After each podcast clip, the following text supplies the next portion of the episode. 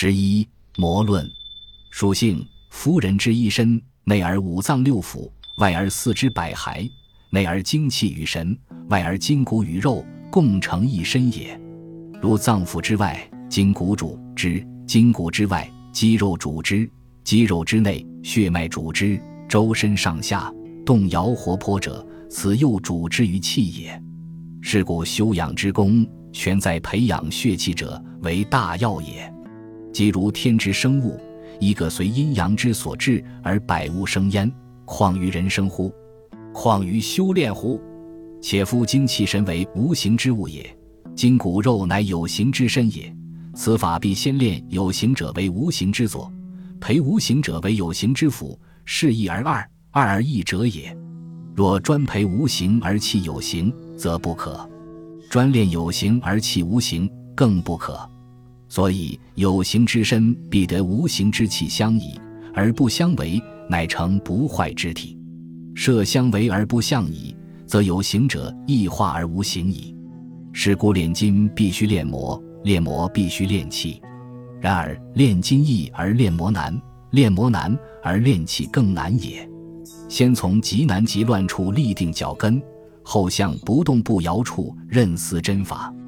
勿培其元气，守其中气，保其正气，活其肾气，养其肝气，调其肺气，理其脾气，生其清气，降其浊气，咸其邪恶不正之气。勿伤于气，勿逆于气，勿忧思悲怒以损其气，使气清而平，平而和，和而畅达，能行于筋，串于膜，以致通身灵动，无处不行，无处不到。气滞则魔起。气行则魔张，能起能张，则魔与筋气坚固矣。